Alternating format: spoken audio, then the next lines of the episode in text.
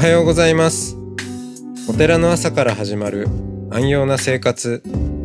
あなたのウェルビーイングが整うテンプルモーニングラジオ。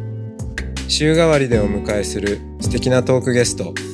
今週は富山県黒部市浄土真宗本願寺派善行寺住職雪山俊孝さんです。トークの後は全国各地のお坊さんのフレッシュなお経を日替わりでお届けします。このラジオはノートマガジン松本商家の北条庵よりお送りします。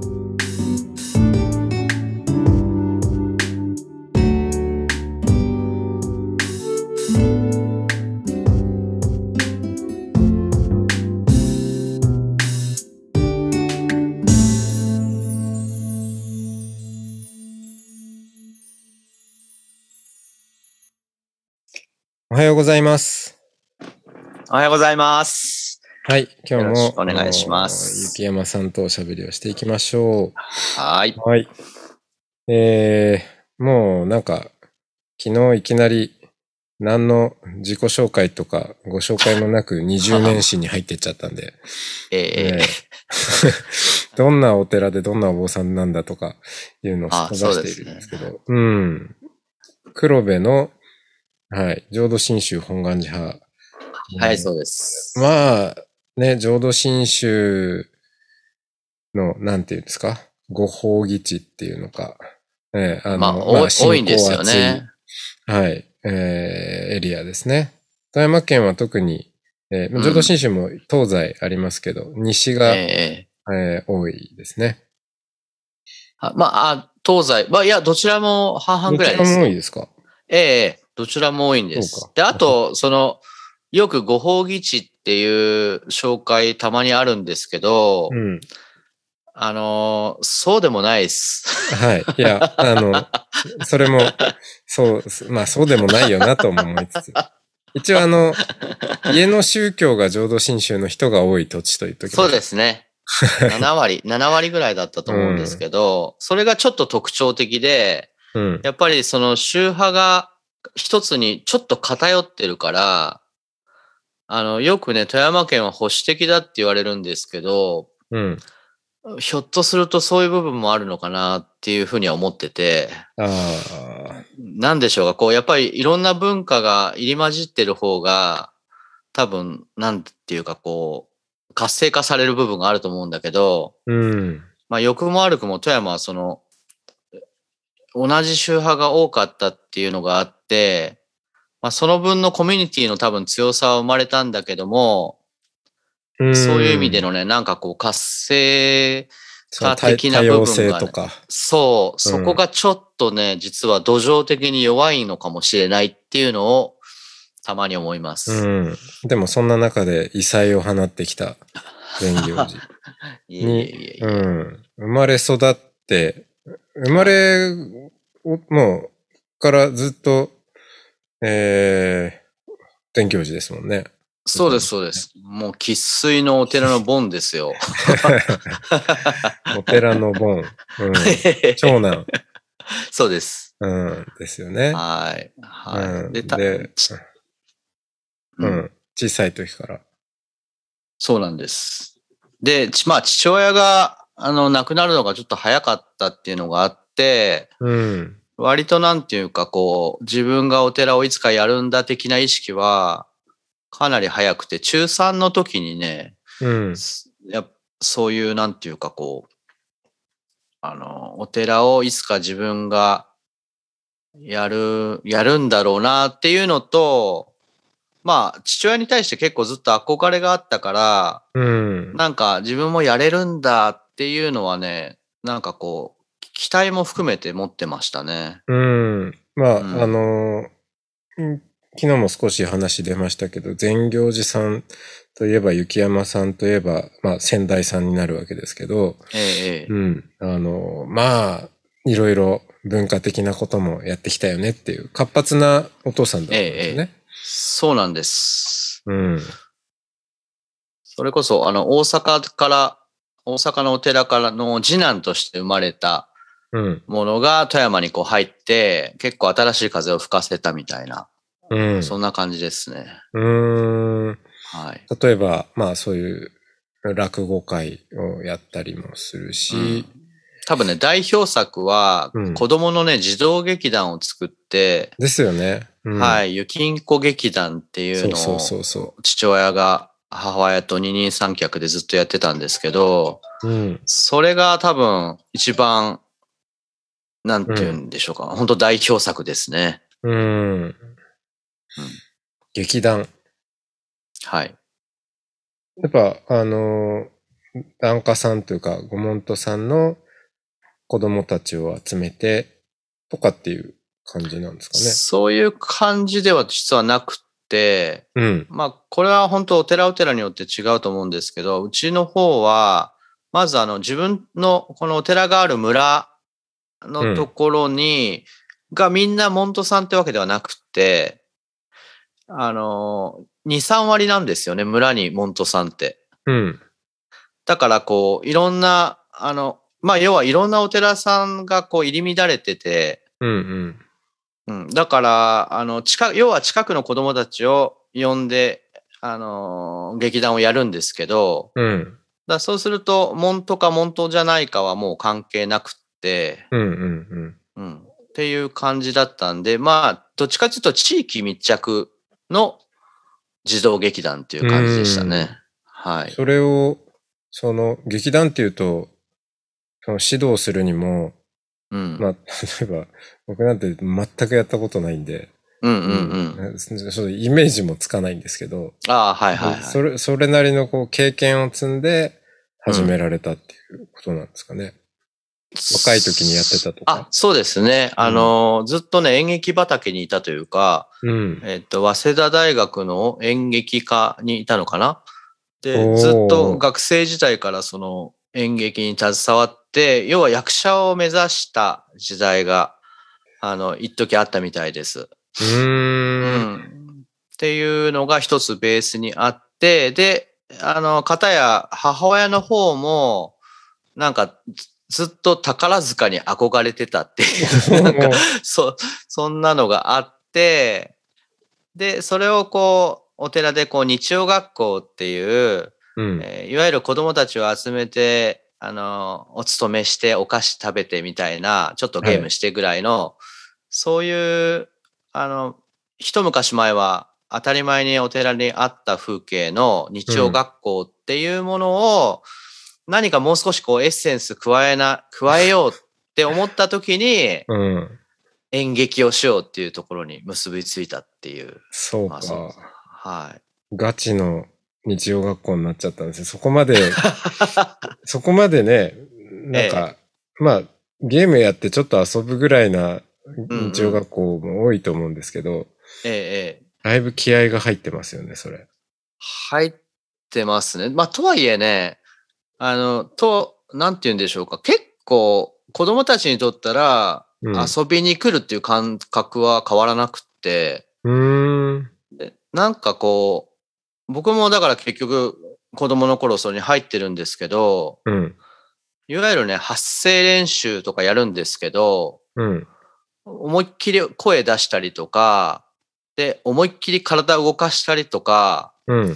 なんかその子供にとったらね、こう、知らん間には、なんか発散になってるんですよね。へえ。あ、それはいいな、うんだから、その演劇してるっていう感覚は多分ね、あんまりなくって、うーん。なんかこう、みんなでうん合同で遊ぶみたいな。で、でもなんか物語を作るみたいなうん。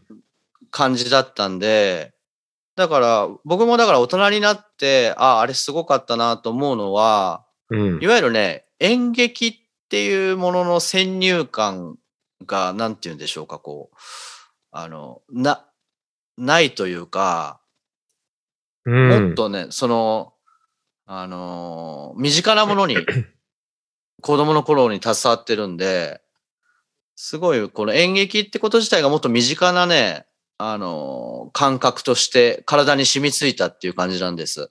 あ、それすごいな。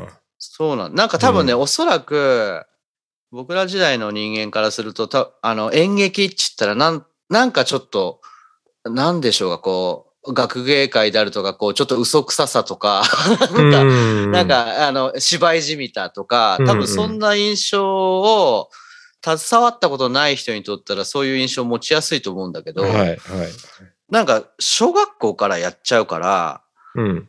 もうそんな意識すらない時からやるもんだから、本当ね、遊びの延長っていう感じでしたね。うーん。うん。そうか。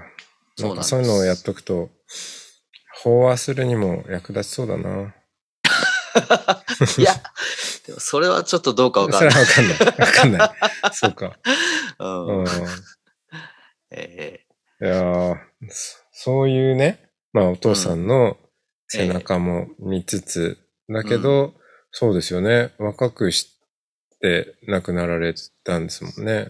そうなんです。僕が高校2年の時に、うん。50歳の若さで、もう僕も今48なんで、あと2年で父親が亡くなった年になるんだけど、うん、そんな時だったんだなと、今特にしみじみ思いますね。ねえ、そうですよね。その時はもう本当に、まあ、しお、お寺もそうだし、まあご家族も、うん、こう衝撃、どう、のどう受け止めていいかとかすごく大変だった時期だと思うんですけど。うんうん。たまあ、ただね、その、いわゆる闘病生活が、うん。僕が中3の時からだったんで、3, に3年弱かな。それだけの時間があったんで、で、それだけの時間の間に、こう、父親の病気と家族もこう、向き合う時間があったから、うん。なんていうかこう、あの、その時間の中でこう、受け止めていけたっていう感じはしますね。うん。そうか。うん。うん。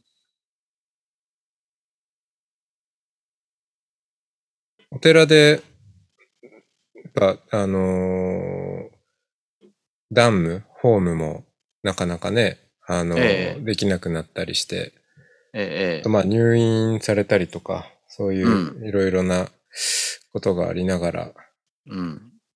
家族みんなでやっぱそこに寄り添って、うん。うん。まあ、いつもこう、近くで見てらっしゃったってことですね。そうですね。とまあ、ただ僕は高校を、京都の高校、平安高校っていうところに行ってるんで、おおそうか。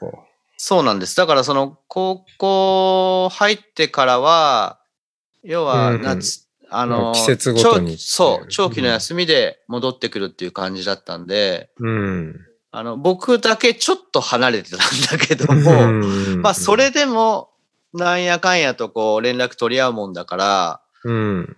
うん、なんかこう、本当その3年ぐらいっていうのは、なんかずっとこう父親と共にっていう感じは、まあ今振り返ればね、思いますね。うん。うん。その頃って、まあその、まあ雪山さんもね、お坊さん、まあお坊さんになるかどうかっていうこともあるけど、まあもちろん高校生で、うん。うん、そういうことのはるか以前で、でも、うん。その、お寺の子として、お寺に生まれ育って、特に、あの、浄土真宗のね、うん文化の厚い地域でもあり、まうん。あそういう意味では、ご法義地では あるかどうかっていうのは置いといても、でも、はい念仏、念仏の、ええええ。あの、地であることは確かだと思うし、うん。うん。何かそういう、その、本当に近しい人の死別うん。に関して、なんか、その、自分の、えー毛穴から染み込んできた念仏なのか、わかりませんけど、うん、ん。そういったものが、こう、支えになったとか、何か、そういう感覚ってあったんですか？ああ、でもどう、すうーん、そこはどうなんだろうな。毛穴からっていうのはよくわかんないけど、まあ、ただ、やっぱりこう、あのーまた会えるんだよっていうのをね、繰り返しこう聞きながら、よよくわかんないんだけど、うん、よくわかんないんだけど、うんあの、念仏のもとにまた会えるんだっていうのをこう聞きつつ、うん。えーいやいや、別れるやん、みたいな、その、行ったり来たりをしながら、うん。あのーうん。うん。なんかその中でこう、う自分の中でこう、まあ受け入れられたのかどうかわかんないんだけども、うん。そういうものとして受け入れてきましたね。うん。それは、お父さん自身も、また会えるんだよっていう話をされる。そうなんです。うん。まあそ別にそれを繰り返し言ってるわけじゃないんですけど、うんうん。うん。なんか、そんな感じですかね。まあただね、そ、まあそこいろいろあるんですけど、一方で、僕もあの、父親って結構怖い存在だったんで、うん。あの、なんて言うんですかね、こう、父親の目を見てししっかり話せるなんていう関係性はできてなかったんで、うん。なんかちょっとこう、うん、その、そういう距離はまたあったんですよ。怖いっていうか。うん。うん。怖さ。怖い。いや、まあまあ、厳しいっていうね。うん。厳しい怖さっていうのがずっとその、まあ子供時代からあったから、うん。なんかこう、父親に何でも話せるとか、そういう関係ではなくって、うん。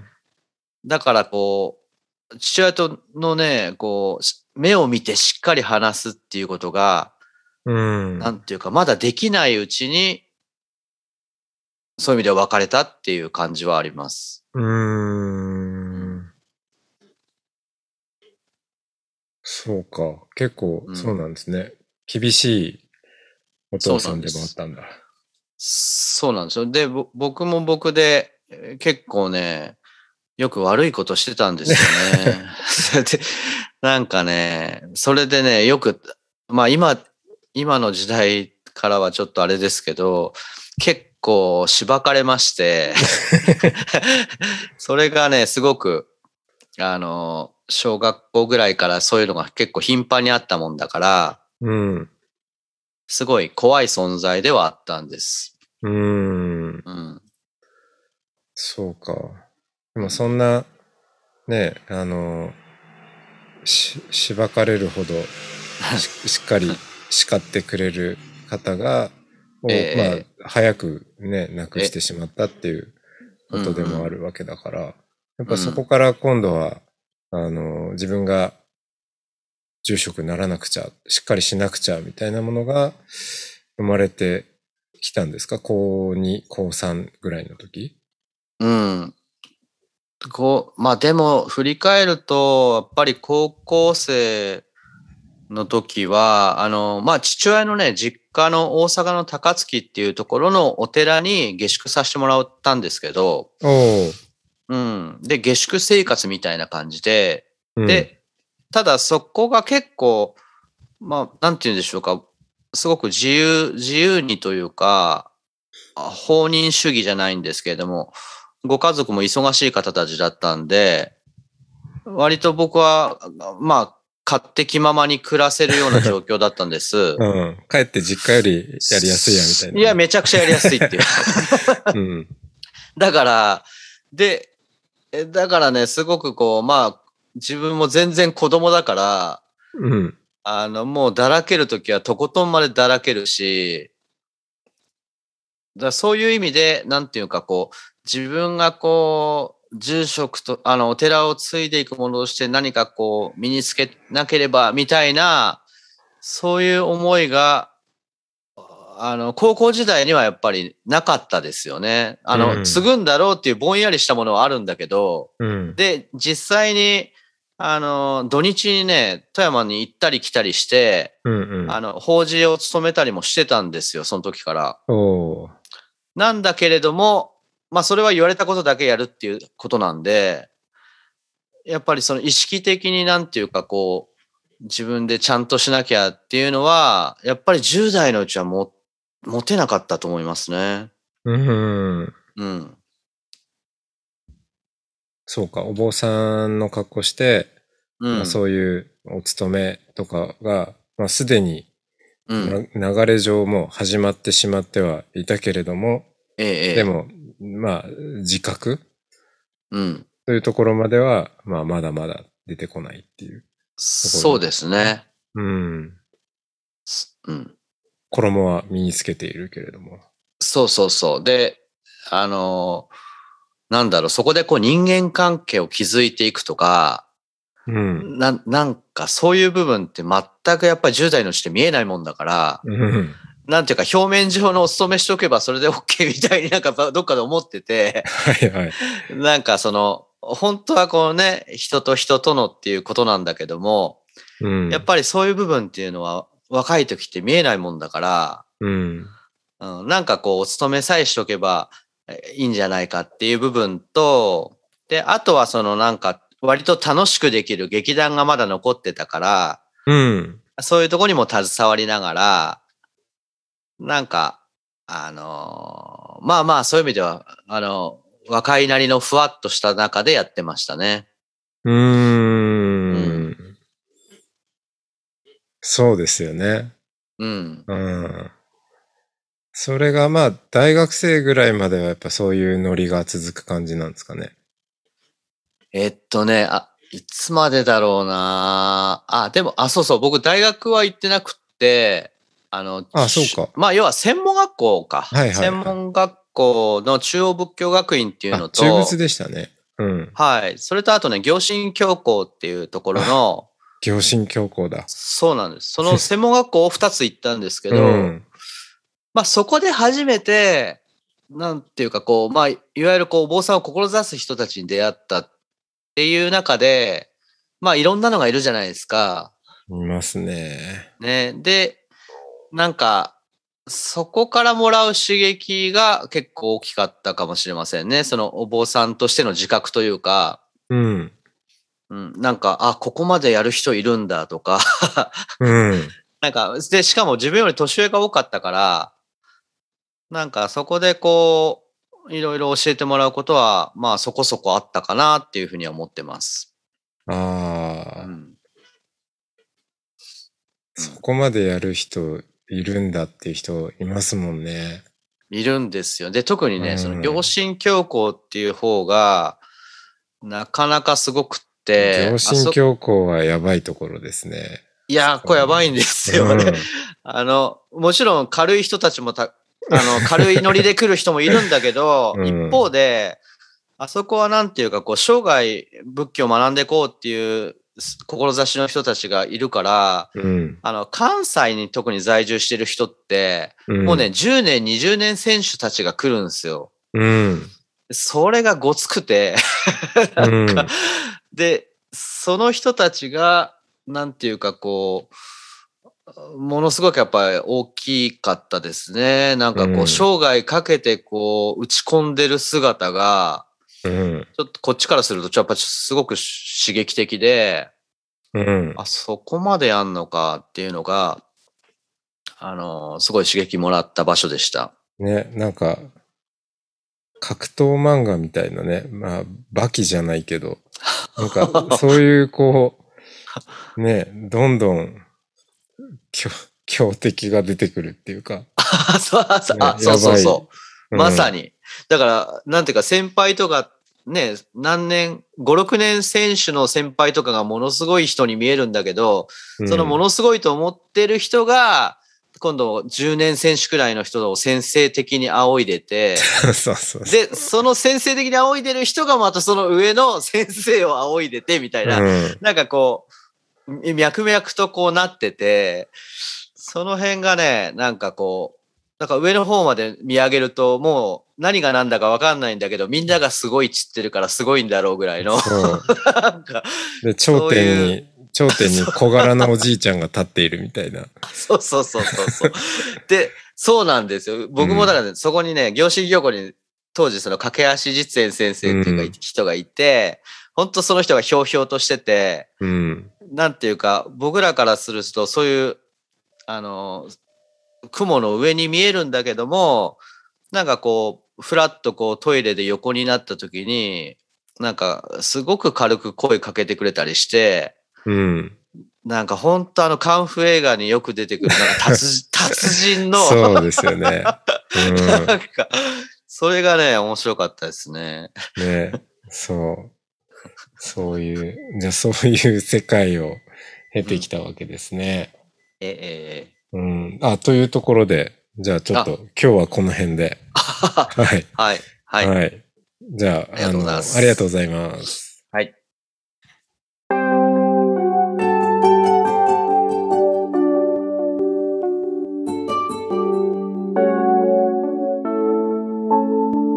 ここからは音の巡礼のコーナーです。全国各地のお坊さんのフレッシュなお経を日替わりでお届けします。登場するお経やお坊さんに関する情報はノートマガジン音の巡礼をご覧ください。トークゲストへのメッセージやお経の感想などもノートマガジン音の巡礼ウェブサイトのコメント欄でお待ちしております。それでは今朝も音の巡礼へいってらっしゃい。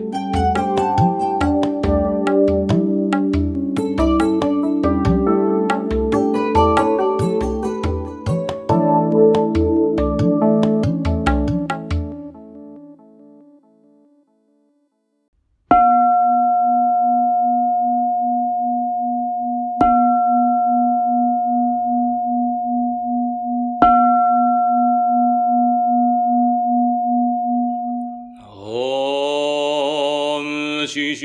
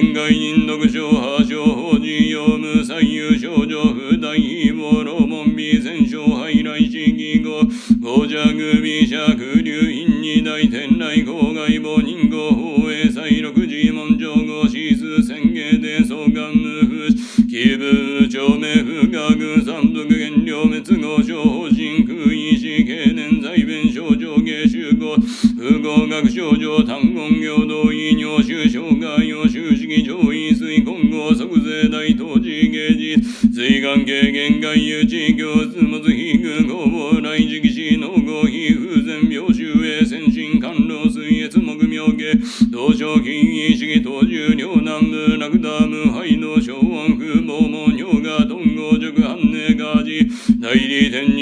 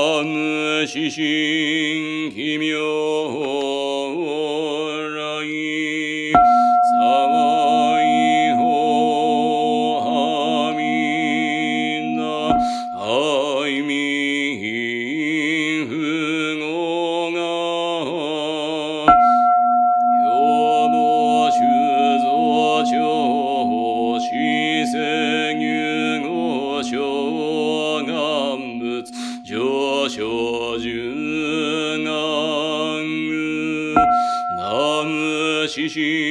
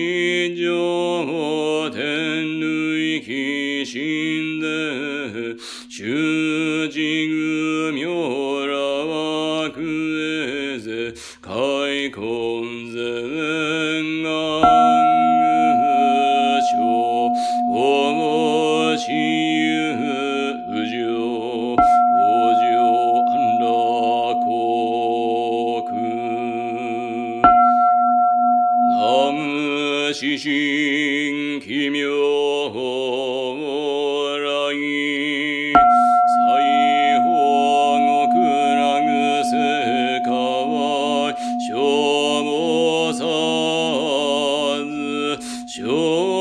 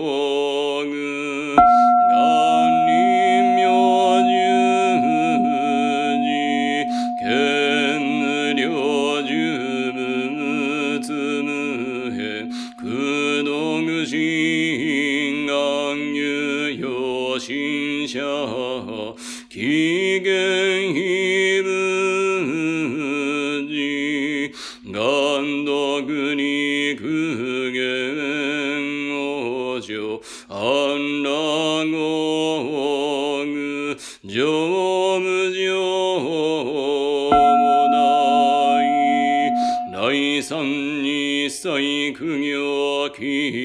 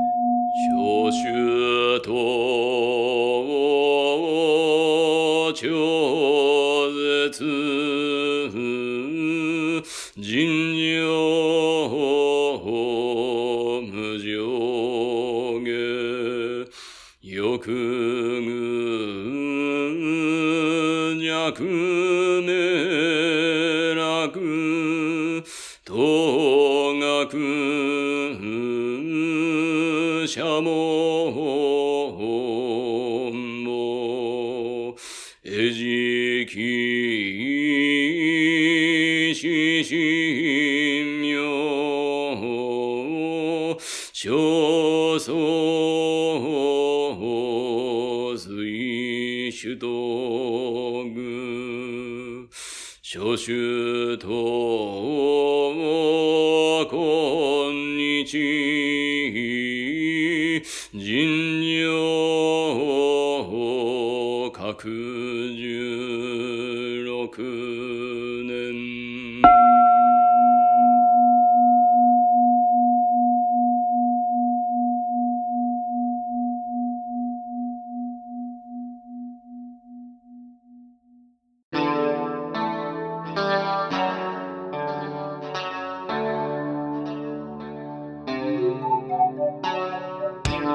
ポッドキャストはノートマガジン松本紹圭の方丈庵よりお送りしました。お経コーナーはノートマガジン音の巡礼のご協力でした。ゲストへのメッセージや番組の感想などはそれぞれのノートのコメント欄にてお待ちしております。それではまたテンプルモーニングラジオでお会いしましょう。